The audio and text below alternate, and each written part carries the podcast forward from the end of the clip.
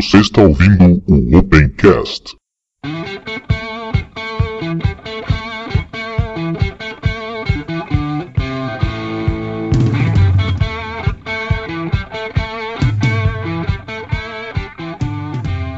Estamos começando mais um Opencast, o seu podcast sobre tecnologias livres. Eu sou Ivan do site ubunteiro.com.br. Bom dia, boa tarde, boa noite a todos aí. Meu nome é Diego, sou entusiasta de Linux e vamos aqui para mais um episódio do, do Opencast. Bom dia pessoal, meu nome é Og Maciel. Ah, desculpa a cara meio amassada, que eu acordei tem pouco tempo, dirigi muito ontem, mas estou aqui mais uma vez para poder participar do podcast. Eu também estou com uma obra aqui em cima do meu apartamento, né? Então já vocês já imaginam como é que vai ser. Espaço da comunidade. Eu quero começar dando um aviso para os desavisados que ainda não entenderam. O vídeo que em alguns episódios uh, está sendo divulgado junto com o post é apenas um bônus, ou seja, na maioria dos episódios nós não teremos esse vídeo. O vídeo é para quem está acompanhando ao vivo durante a gravação. Nesse episódio mesmo vocês não terão o vídeo, por não deu tempo de fazer uma edição e mandar para o YouTube novamente para que vocês possam assistir a nossa bagunça na hora da gravação. Então, se você quer acompanhar o Opencast, lembre-se que ele é um podcast podcast é só via áudio. Se fosse via vídeo, ele seria então um videocast, né? Não um, um podcast. Aos que já entenderam isso, muito obrigado. Quero lembrar vocês também que nós temos aí na, no site vitrinepix.com.br barra ubunteiro algumas camisas e canecas também para ajudar o projeto, para a gente poder tocar aí para frente com mais facilidade, com algum dinheirinho no bolso. Nós temos ali então camiseta Keep Calm and Use Linux na cor preta e na cor branca. Temos caneca do Tux clássico, então a caneca branca com o Tux clássico, vocês já conhecem, escrito Linux no outro lado. Temos a caneca do Opencast com o Baby GNU, com fones de ouvido. A caneca Kill Bill, né, que então é o tema do Kill Bill do filme, só que ali temos o Tux vestido de Kill Bill. E as camisetas com o logo do site. O Ubuntu tem feminina, tem masculina, manga curta e longa e também a caneca do site Ubuntu. Se você quer participar do Opencast, do espaço da comunidade, envie um e-mail para opencast@tecnologiaaberta.com.br ou comente no post do site. Se você comentar em qualquer outro lugar ou mandar e-mail para qualquer outro lugar, a gente não vai ler aqui nessa sessão. Preferencialmente mande junto no e-mail seu nome, profissão, idade, de onde você é, para a gente conhecer melhor quem é a nossa audiência. A partir do episódio 36, nós vamos começar a publicar o Opencast em paralelo no site ubunteiro.com.br e no site tecnologiaaberta.com.br. Para quem ainda não sabe, volta no episódio anterior que a gente explica mais ou menos o que é o projeto que a gente está mudando de casa, o Opencast. Depois disso, nós vamos fazer o anúncio aí quando for a publicação sair do Ubuntu e ficar apenas no Tecnologia Aberta. Se você quer ficar por dentro aí da, das notícias, já vão seguindo a gente tanto no Twitter, que é o arroba Tecnologia Aberta, sem não tem o A no final, né? Tecnologia Aberta, com o T mudo, porque o Twitter não me deixou escrever até o A, tem limitação do tamanho do usuário. No Facebook também, procura lá, facebook.com.br Tecnologia Aberta. No Google Plus, a mesma coisa. Assinem o canal no YouTube, Tecnologia Aberta também, porque as gravações também, assim que a gente fizer o, o episódio somente no Tecnologia Aberta, é lá que vão acontecer as gravações e não sairá mais no perfil ali do Google Plus do Ubuntu. E antes de nós irmos para os comentários, quero agradecer ao Eduardo Barbosa, que foi quem fez a arte da capa do Opencast do último episódio e também deste.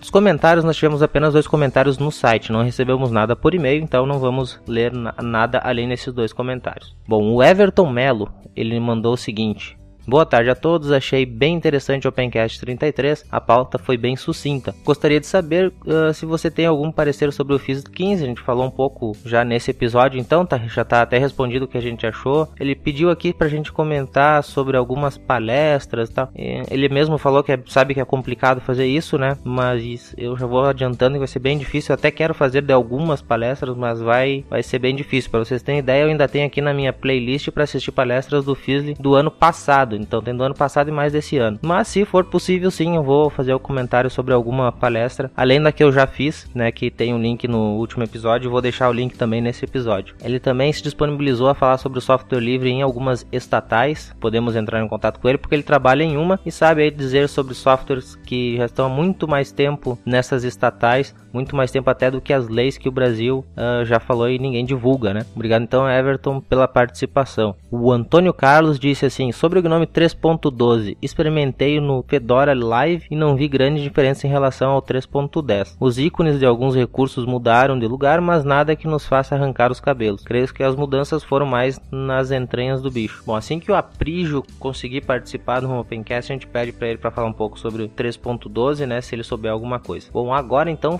fique com o episódio, novamente algumas notícias e assuntos bem interessantes aí que a gente comentou. Bom, vamos começar então mais um episódio do Opencast. Novamente vamos falar um pouco sobre notícias. Estamos pensando em alguns temas, alguns episódios temáticos, né? Mas dependemos de acertar a agenda. Então hoje vamos começar a falar sobre algumas notícias. Era para ter mais gente aqui também, mas a gente sabe que nem sempre consegue juntar o pessoal. Vamos começar pela pauta do Hélio, que não está aí, mas deixou, pelo menos contribuiu com a pauta pra, pra gente. Eu sei que aqui ninguém foi pro Fizzly 15, né? Mas eu pelo menos li um pouco sobre como tava lá. Não sei se vocês leram também ou falaram com algumas pessoas sobre isso. Eu só sei que aconteceu o Fiz de 15 que foi lá na PUC. Só sei disso. Bom, aqui eu vou falar então o que eu li sobre o Fizzly, né? Eu assisti apenas uma palestra em vídeo, ainda tem outras que eu quero assistir, mas ainda não tive tempo de fazer isso. Que todas as palestras estão, todas as palestras não, mas a maioria das palestras estão disponíveis em, em vídeo para ser assistidas agora. Vou deixar o link ali para as palestras. O que eu ouvi é a mesma coisa de sempre, quer dizer, na verdade sempre piorando o Fizzly, né? Tem bastante discussão filosófica, que até é interessante, né? Mas a política tomando conta cada vez mais e eu vi bastante gente reclamando sobre palestras muito básicas. Bom, então é isso. O Fizzly, a parte que, que eu fiquei sabendo é mais isso. Teve até uma discussão que eu postei no site. Até eu postei no site porque o meu nome foi, foi citado na, na divulgação da palestra antes do evento, que é sobre os cheats do software livre, né? Então comentaram lá e o Anuak falou, inclusive, eu acho que o cara tá fazendo uma abordagem totalmente errada. O Anuak ele tem, acho que é o An Anuak o nome, a pronúncia não sei corretamente. Ele tem uma bela contribuição para o software livre, né? Ele foi o criador do antigo Jag Panel, que hoje se chama Kia Panel, que é um gerenciador para servidores de e-mail. Só que ultimamente, até nós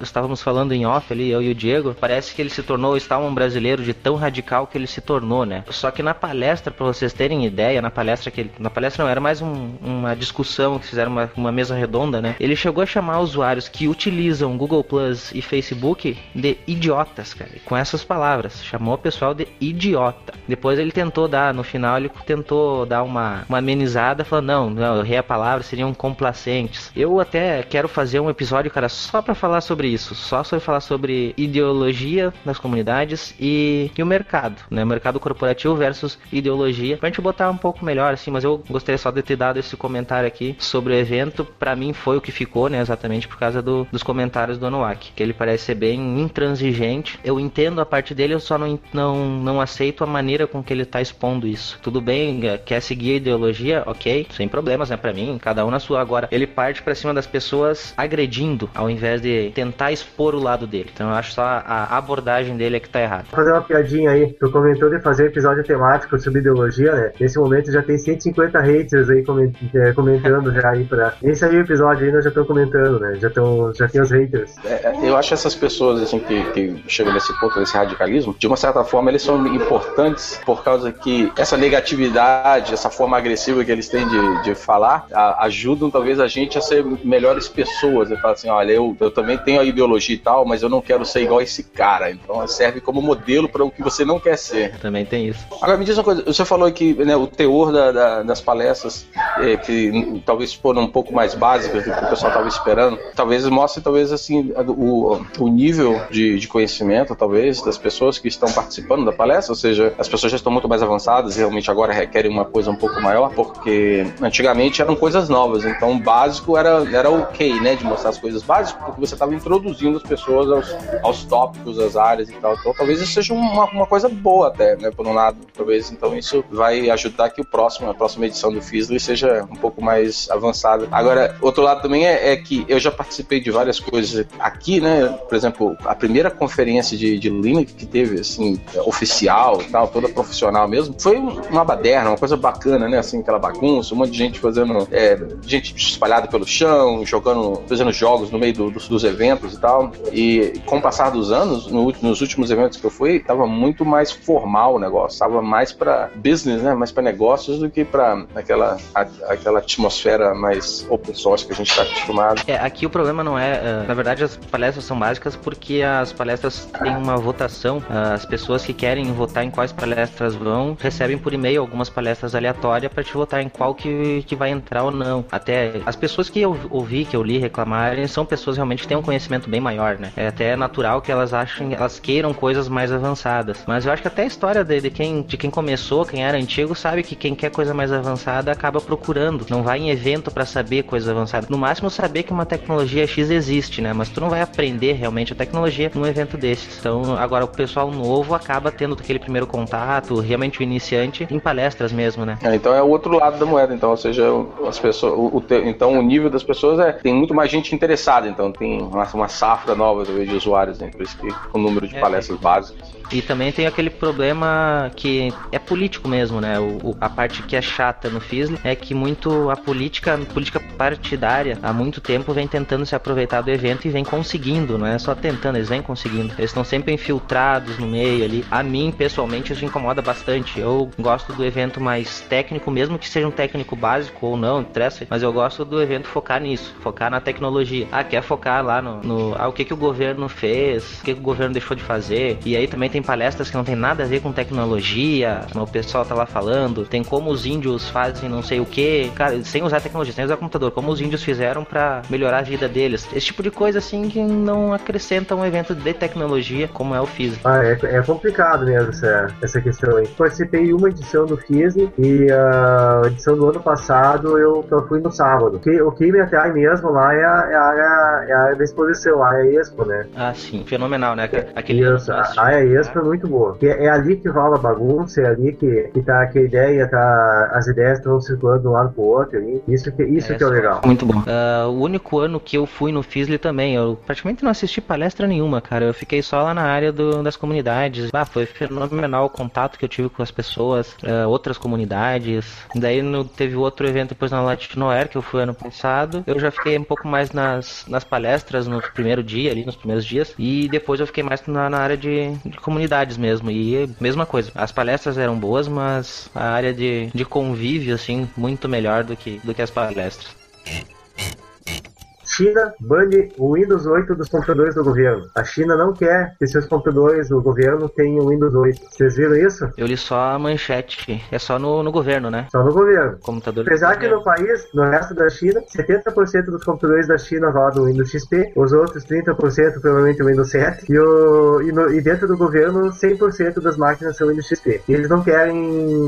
O Windows XP não tem mais suporte, eles não querem. Eles não querem migrar para o Windows 7, eles não querem fazer migração e eles proibiram, ó, não pode botar o Windows 8. É, eu li também que eles, o, a Microsoft até tentou, propôs estender a, o suporte só na China, só para o governo chinês por mais um ano, eu acho, né? Ah, não quiseram. Nos mesmos modos que no Reino Unido, lá, não, não sei se no Reino Unido só na Inglaterra, mas na terra é, da rainha. Quiseram porque, não quiseram porque acaba que vai ter que, daqui um Tem ano que vai ter que igual. pra alguma coisa. E aí vai ser o mesmo estresse, então eles preferiram ficar com uma solução de software livre que caso venha a não ter o suporte que eles precisam, precisam, eles podem prover esse próprio suporte, né? Eles podem meter Exatamente. a mão no código e fazer o suporte que eles necessitam. Aí onde é que entra o, a tecnologia livre? Né? E se abre brecha para eles estarem implementando o Linux, né? Migrando para Linux. Sim. É, eles recomendaram, recomendaram o Ubuntu? É, é, um, é uma chance, é uma grande chance para o Ubuntu, que tem a versão localizada dele, né? Pra, não uma, uma versão apenas traduzida para o chinês, mas uma versão localizada com aplicativos locais, que é, é a chance para decolar, né? Eles têm o Kairin lá também. Não que seja Sim. só para o Ubuntu, eu sei que é, só comento do Ubuntu porque eles já são usuários. A China é um usuário uh, muito grande, é um mercado bem grande do, da, do Ubuntu mesmo.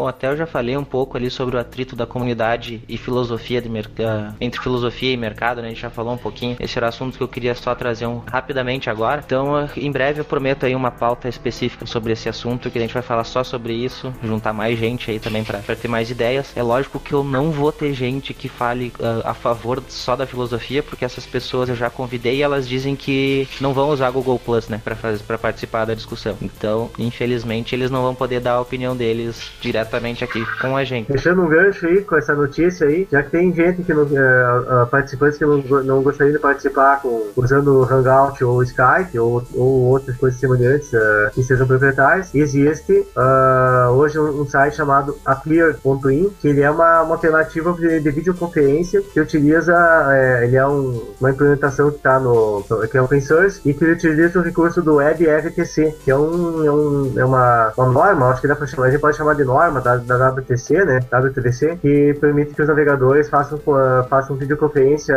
direto no navegador sem instalar nenhum plugin. E qual que é o defeito?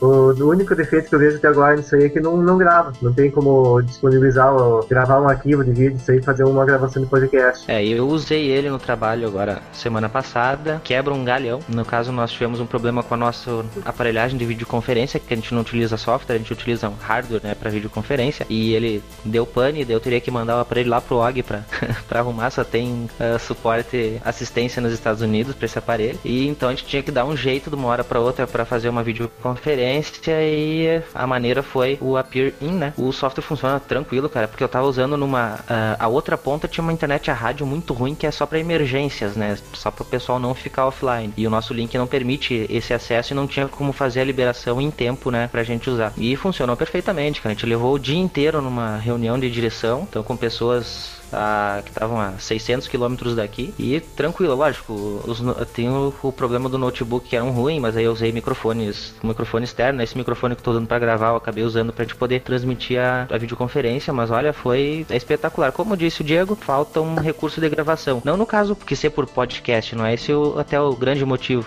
Mas a gravação, até se tu quiser ter uma gravação de uma reunião que tu fez para poder voltar tópicos, esse tipo de coisa, falta, né? Lógico, é gratuito, é ele é open source, como disse o Diego a gente pode instalar num servidor da própria empresa, então não fica lá no site Appear Inc, pode deixar nos teus servidores e ser exclusivo para ti. Até corre menos risco de alguém tentar invadir, né, a tua conferência, porque por padrão você precisa só do link para entrar. Depois você pode botar senha para que as pessoas não entrem, mas por padrão, se a pessoa não prestar atenção nisso, qualquer pessoa que botar o nome, por exemplo, lá appear.in barra ubunteiro lá, eu criei uma sala. Qualquer um que digitar appear.in barra ubunteiro tá entrando na conversa, até oito pessoas, né? Essa limitação também é, pra gente acaba não sendo uma solução a peer-in na empresa por causa da limitação de 8 pessoas, que é a limitação que nós temos hoje. Nós precisaríamos em torno de 10 a 11 para ser o ideal. Talvez isso até resolva, como é open source, baixando os, os, os, códigos, né, e fazendo alterações, quem sabe até se resolve. Lógico que a limitação vai ser sempre a tua banda, né? Quanto mais gente, mais banda vai utilizar. Mas é uma solução bem, bem interessante. Eu ia perguntar justamente sobre as limitações. Então, quer dizer, 8 usuários no máximo, tem mais alguma coisa? Que eu vi mesmo. É muito bom. Eu consegui fazer o cast localmente aqui, o... dentro da própria da mesma máquina, uh, entre, o, entre o Google Chrome e o Firefox, eu fiz uma videoconferência entre os dois.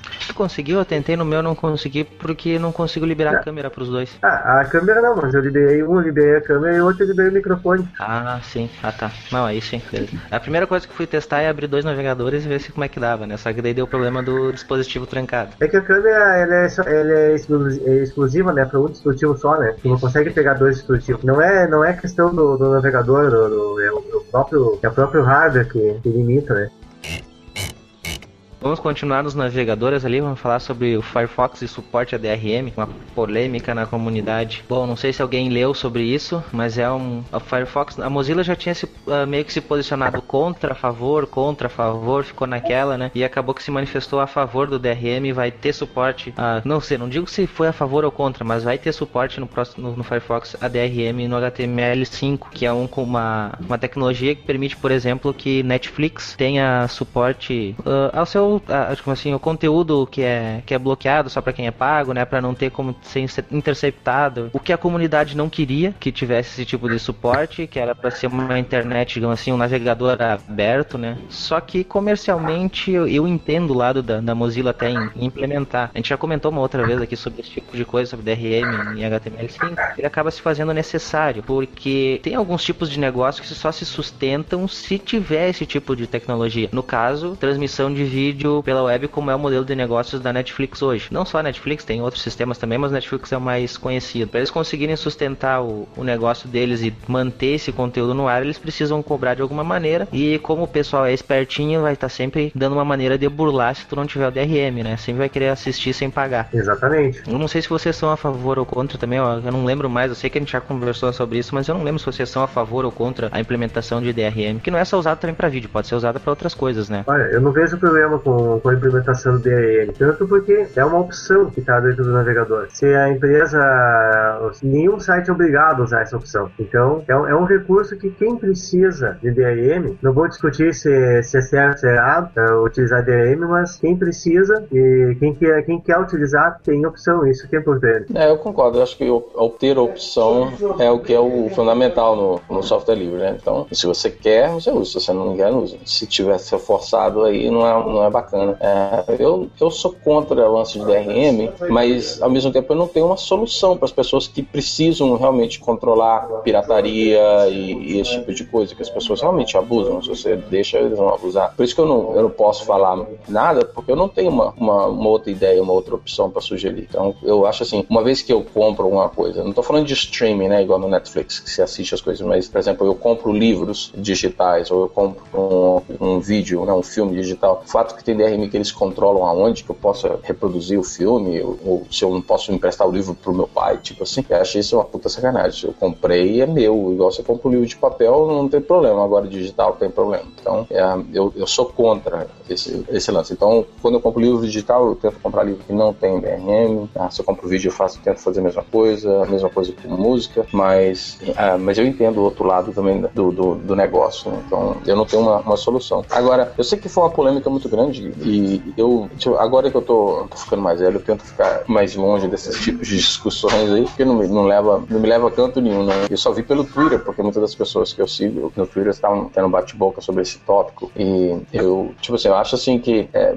tem, foi igual o Ivan falou. Eu, eu também, assim, é, é meio chato, porque você quer uma coisa livre e tal, mas a companhia tem que sustentar, a companhia tem que fazer dinheiro. Então, isso é uma, uma decisão que foi tomada para justamente para abrir um pouco mais, talvez, o leque de opções ainda da Mozilla para crescer e ter mais outros negócios e tal. Mas se for opcional, eu acho que não há problema nenhum. Uh, isso também chama a gente pro caso do Popcorn Time, que a gente nem tava na pauta, mas acaba chamando, né? O caso do DRM, que já me fui questionado do porquê que eu não postei como se faz para instalar o Popcorn Time e até uma maneira de eu responder agora. Para mim é simplesmente eu estaria incentivando a, a, pirataria, que seria até contra o software livre. O software livre não pega pirataria, né? Sim que o conteúdo seja livre. Como esse conteúdo que o Popcorn Time divulga, ele não é livre, a gente até estaria incorrendo em, quem sabe até em, em crime em alguns países de estar tá acessando o Popcorn Time, que é, para quem não sabe, uh, chamam de Netflix, um Netflix via BitTorrent, né? Ele usa a tecnologia BitTorrent para poder transmitir vídeos, uh, conteúdo de, de mídia digital pro teu computador, ele pode botar na tua televisão, né? Dependendo se tiver como fazer o streaming para tua televisão no teu computador, tu consegue usar então o Popcorn Time. Ele encontra todo o conteúdo como seria o Netflix faria. É por isso que eu não, não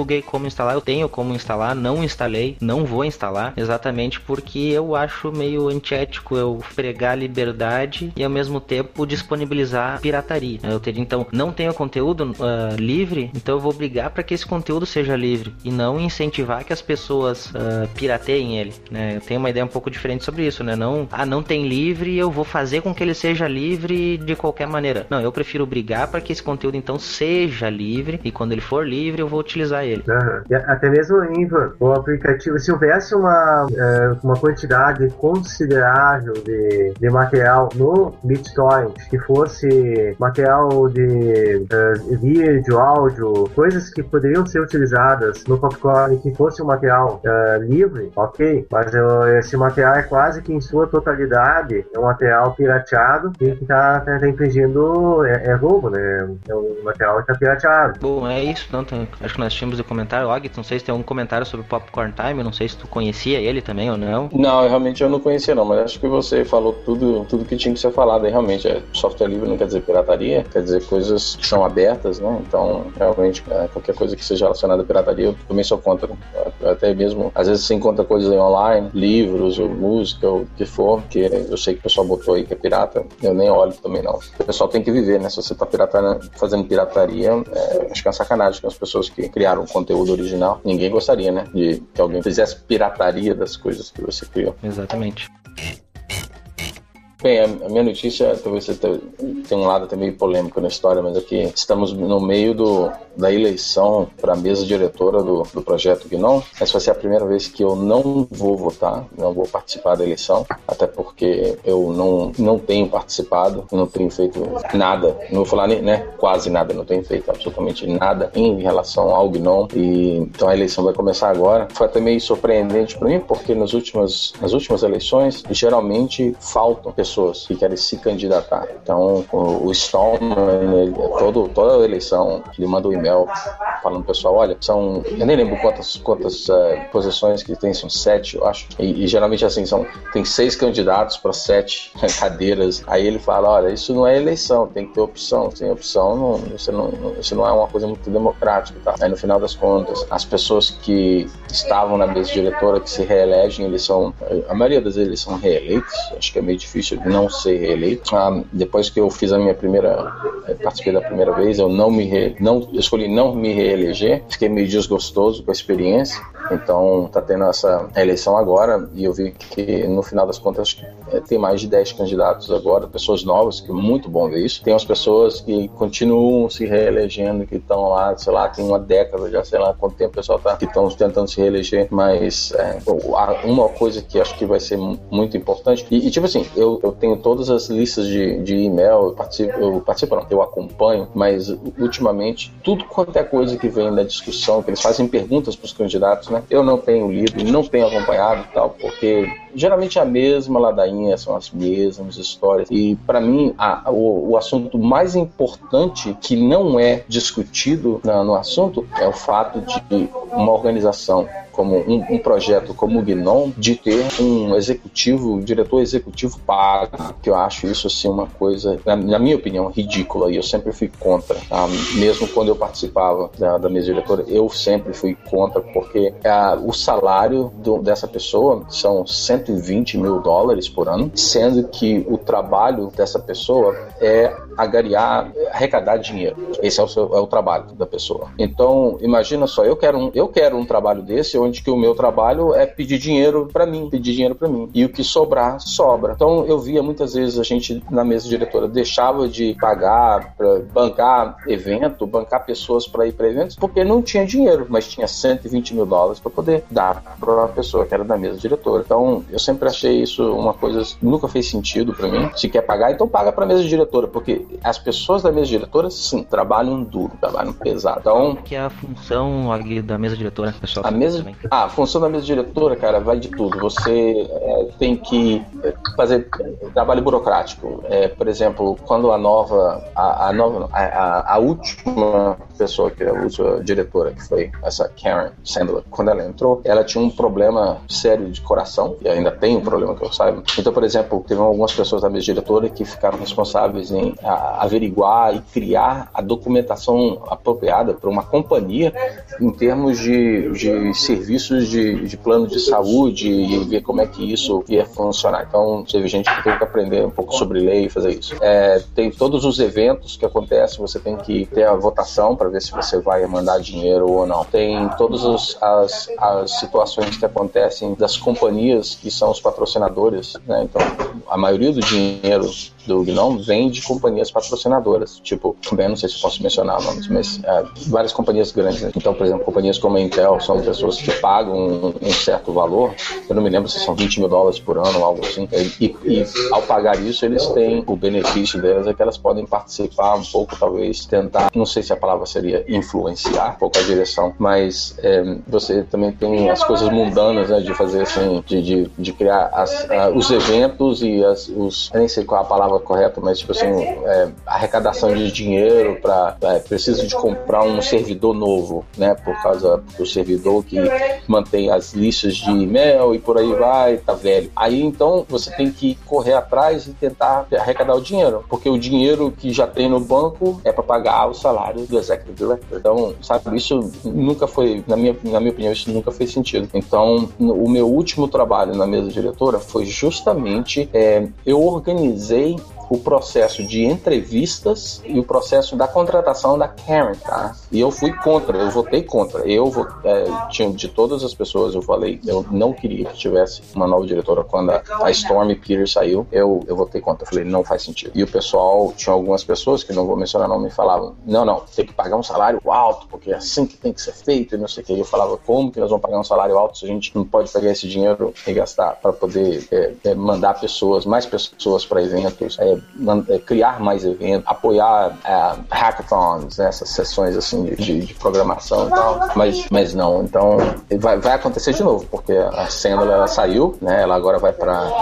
ela vai pro Software Foundation, acho que é isso, ela vai trabalhar lá, deixou todo mundo na mão e então eu já vi que já começaram algumas discussões sobre justamente a contratação, ah, tem algumas ah, e-mails aí na lista falando sobre a falta de dinheiro, não tem dinheiro, ah, recentemente o pessoal do Gnome mandou, mandou um e-mail falando que eles não iam poder bancar pessoas, bancar eventos que eles, ou até mesmo pessoas que tinham é, sido aprovadas para poder comprar passagens para ir para eventos, que é, é, depois a, a, a, Fundação Gnome ela reembolsa né, você pelo, pelos seus, seus gastos, falando que não, não tinham dinheiro para poder mais pagar as pessoas ou algo assim. Então, né, eu lembrando de todas as discussões que eu tive, eu ficava assim, mas é claro, imagina, eu quero um trabalho desse que o meu eu acordo todo dia e eu vou correr atrás dos outros para pegar fazer dinheiro para mim. Então, sei lá, eu sou meio contra essas. Acho isso uma estupidez enorme, o pessoal diga não.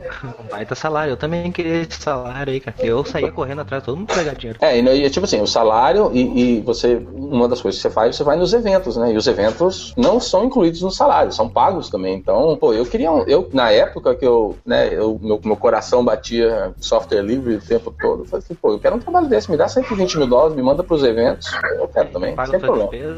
Paga minhas despesas tudo eu vou, sem problema. Também. Essa era.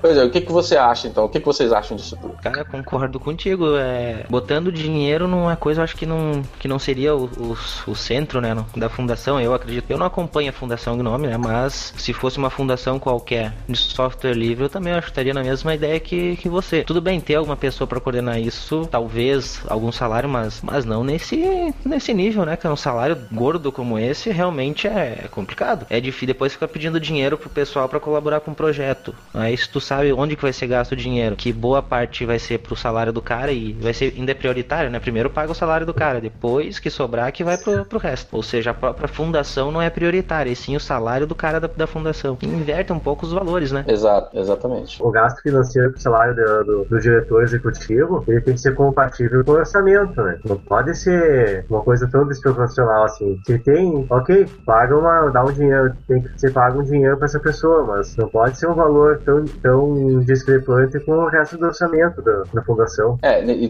para você ver uma coisa, né? É, na época que tinha, nós tínhamos um, um, um, administrador de sistemas e o cara então fazia todo aquele trabalho pesado da manutenção, administração dos servidores. Então na época eu lembro que eu falei assim, ó, é, tinha que essa pessoa tinha que, ela sim tinha que ser paga, que seja uma coisa meio que, não vou dizer nem tanto simbólico, mas pelo menos ajuda, porque todo mundo é voluntário e o cara tava fazendo um trabalho profissional de manutenção e tal, além do, do trabalho dele, né? E eu lembro quando eu fazia parte da mesa diretora, pô, às vezes era difícil para mim também, porque eu tinha um trabalho, cara, eu, aquilo ali era todo voluntário, né? Era de duas em duas semanas tinha reunião, você tinha que pedir licença no trabalho para poder participar da reunião. E é, aí depois o André Very, que acho que é o. Ele, ele é o administrador atual, se não me engano, o André Very. Eu lembro que na época ele estava falando como é que ele estava tendo dificuldades, estava procurando trabalho, eu estava terminando a escola, desculpa, eu estava terminando a escola. Aí eu eu, eu mandei um e-mail para a mesa diretora, eu falei assim, olha, o André Ver está fazendo esse tipo de trabalho, seria muito legal da, da fundação pagar um salário para ele, pelo menos para ajudar o cara, porque ele está fazendo um trabalho voluntário. Então, para quem paga 120 mil dólares para uma pessoa, dar um, saláriozinho para um, outro cara, acho que não seria uma má ideia, não. E, e outras coisas, mas aí é, é outros probleminhas que eu acho que também que o dinheiro que estava sendo gasto de forma completamente irresponsável, mas isso aí fica para outro dia. Não tem nem o que dizer a respeito disso, né? É um salário exorbitante, né? É, eu vi gente saindo do Brasil para ir pro Canadá para ganhar 38 mil dólares, eu acho, já achando bom. Lógico, gostaria que fosse melhor, mas um desenvolvedor, um cara que vai trabalhar o dia inteiro suando ali escrevendo código. Aí o cara para procurar dinheiro ganhar tudo isso, eu também sou expressamente contra. É, acho que o teor, né, o valor é muito, muito alto. Agora é um assunto um pouquinho mais leve, né? leve no, no, no espírito, mas pesado na, execu na execução. Né? Estudantes criam uma plataforma que executa aplicativos, apps do iOS e no Android. Quem conhece aí o Wine, né? Que, que de certa forma emula, né? Mas entre aspas, é, bem grandes, vai ter, né? Vai ter gente aí falando pra ti de novo, ó, oh, o Wine não emula. Já teve num outro. Entre aspas, bem grande. É, é, é, a palavra emular é para dar um para dar um sentido de que ele suporta aplicações, não é que ele tem processo de emulação que permite rodar aplicações de Windows dentro do Linux, né? Que na verdade ele traduz API, né? Esse, esse aplicativo, o Cedar, ele permite que os aplicativos do iOS eles sejam executados uh, em cima do kernel, do kernel XNU da Apple, e esse kernel o pessoal atochou em cima do Android. Não, não que o kernel Android tiraram o kernel do Android e botaram o kernel XNU, eles botaram em paralelo esse kernel XNU para, como uma, uma camada de emulação mesmo, rodar os aplicativos, os aplicativos de iOS. Enfim, rodando, rodar aplicativo de iOS num, num tablet Android. Para que, que serve isso? Tem mu muita coisa que sai para iOS, não tem para Android. Tem muita coisa que tem para Android e não tem para iOS. Uh, cada um, existem vários motivos para isso, né? Coisas que estão no Android não estão no iOS, por causa que a Apple tem uma política mais, mais fechada para liberar aplicativos na, na, Apple Store, e coisas do iOS para Android, porque às vezes o, desenvolvedor quer focar no mercado uh, classe A, né? Que é o, que é o público do, pelo menos no Brasil, que é o público público de, de, de, de, dispositivos da Apple, né? Então vai depender disso, né? Às vezes tem um aplicativo muito bom que tá, só está disponível, só tá disponível para iOS e pessoa, as pessoas gostariam de poder executar, comprar esse aplicativo e poder ter ele no, no Android, né? E isso, esse aplicativo, pá, ele está em versão beta ainda, ou alpha ainda, sei lá, mas está muito, bem preliminar, não é perfeito, mas é, já permite,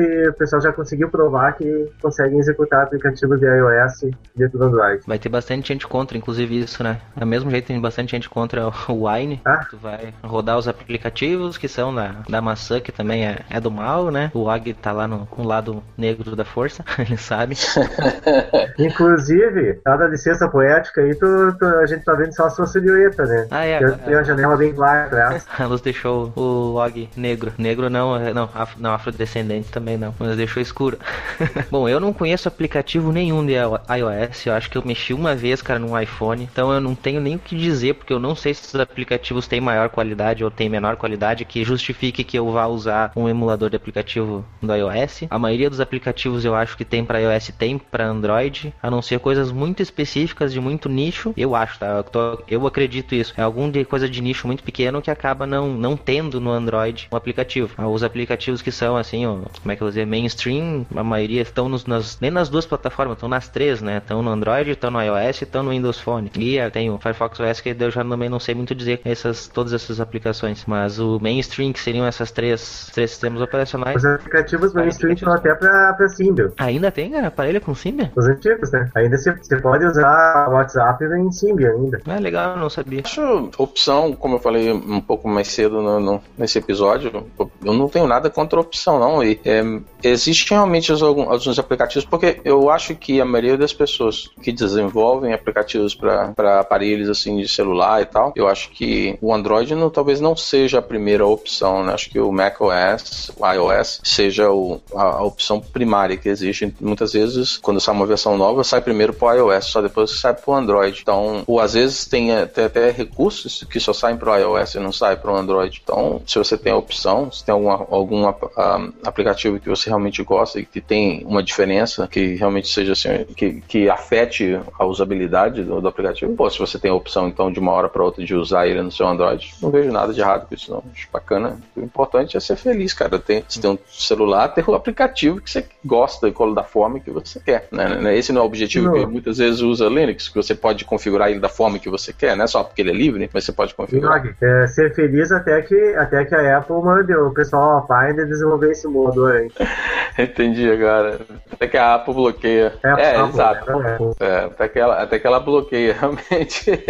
é, olha, eu, eu comprei poucos aplicativos. Eu, eu, eu tenho um Android. Eu, em termos de telefone, eu tenho um Android. Eu não tenho um, um iOS, não. Mas eu uso um Mac, né? Meu, meu, meu computador principal é um Mac, só tenho usado o Mac, eu só uso o Linux agora em termos de trabalho, assim, máquinas virtuais ou, ou máquina que tem outros laboratórios aí pela distribuída aí da Red Hat. E mas eu comprei poucos aplicativos, é, mas os que eu comprei, para mim, na minha opinião, valeu a pena, sabe? E, e aquele lance, né, de tipo assim, de você chega numa certa idade, num certo nível da sua vida que você não se importa em pagar pelas coisas de bom gosto e que te atendem. Então, isso vai vai de livro, de música, de filmes e de software também. Isso aí então, pessoal. Obrigado a todos vocês que ouviram ou que assistiram ao vivo a gravação do Opencast. Obrigado, Og. Obrigado, Diego. Até mais, galera aí. Até a próxima gravação do Opencast. Então é isso. Até a próxima. Valeu. Então, muito bom conversar com vocês e vou, vou ficar esperando até a próxima, o próximo episódio pra gente ter, conversar sobre aquela, aquela pauta interessante que você está querendo colocar no ar aí. Então, até o próximo Opencast.